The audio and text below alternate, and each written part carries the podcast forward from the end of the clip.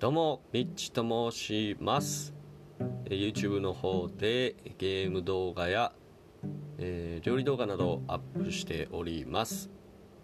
よろしくお願いいたします。さあ今回はですね、え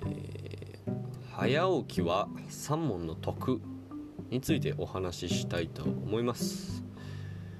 まあ、この早起きですね皆さん辛いですよね。大体の方は辛いと思います。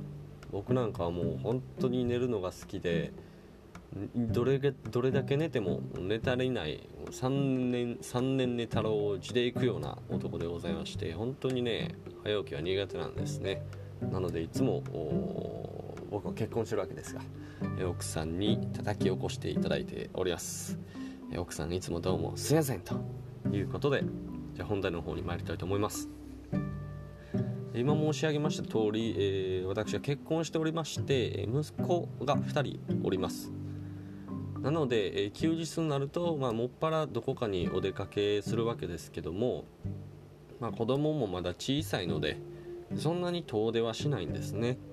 だいたい近く近所のショッピングモールとか、まあ、公園とかあと本当にもう家の周りをブラブラ近所したりっていうことをよくするんですけども例えばあのショッピングモールとか、まあ、ショッピングモールだけじゃないですねこう人が集うところにお出かけする場合ってやっぱり朝早くに出発してっていうところが本当に大事になってくるんですね。どういうことかというといやあれですねまずどういうルーティンかっていうお話をすると想像しやすいかなと思うのでそこからお話します。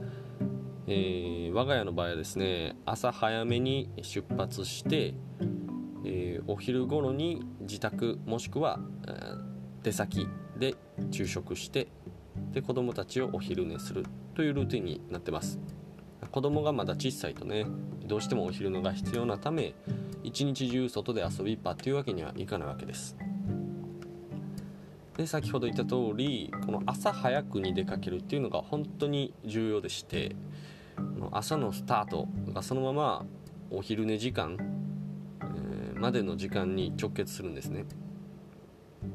例えば、まあ、これは皆さんもご経験あると思うんですけど朝朝遅めに家出ると、うん、こう商業施設なんかだともう着いた時点で人ごった返しになってるじゃないですか。そうなると小さい子供を連れてるとやっぱり周りにすごい気を使ってもう精神的に余裕もなくなってきてちょっとしたことふ普段普段だったら全然ぶつからないようなところでこう夫婦でねちょっとぶつかったりしてもう空気が最悪になってそうなってくるともう本当にかわいそうなのは子供たちなわけですよね。もう何の関係もない子供たちがちょっとちょっと気まずい感じになっちゃって。そういうのは避けなきゃいけないわけでなので朝ですね本当はもうちょっと寝ていたいっていうところを叩き起こしてもらってちょっと早めに出てで現場に到着してそうするとまあ人はまばらですよね。人がまばらなのである程度子供たちが走り回ったりなんだりしてもまあまあそこまでこう、ね、ちょっと気をつけてよとか走っちゃダメだよって言わなくても済むと。本当に余裕が生まれるわけですよね。でそのまま例えば出先でご飯を食べる場合は人が少ない状態で、えー、お店選びもできて並んだりせずに行けると。でそもそもその商業施設に到着した時点で駐車場にまだ車が少ない場合があるのでもうそこでのストレスもかなり少ないわけなんですよ。なのでゆっくりウィンドウショッピングをしたりお買い物何か必要なものを買ったりでお店も並ばずに行けてパクパク食べれてで大体みんながこう商業施設商業施設に集まってきてなんとなくこう混雑しだした時間帯に我々はもうお昼寝子供たちを寝かせにおさらばで行ってというですね本当に時間的精神的余裕を持った行動ができるので本当に早起きって素晴らしいと思います。ただこの早起き自体3問の得とは本当によく言ったもので別に劇的にね早起きをしたからってめっちゃいい効果があるっていうと別にそうではないとも思うんですよ。なので本当にこの「早起きは三問の得」っていう言葉考えた人はもう天才やだと思いますね。というわけで皆さんもですねお出かけする際ちょっと早起きしてみて、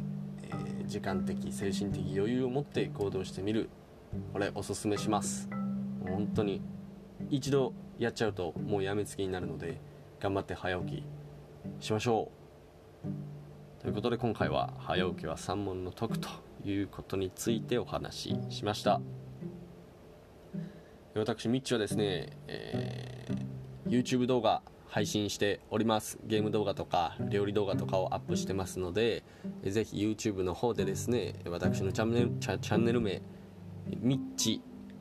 あの伸ばし棒のハイフンを3つつなげてミッチハイフンハイフンハイフン遊び部屋で検索してみてください。多分ヒットしないと思います。はいというわけで、えー、今回もご拝聴ありがとうございます。バイチャー。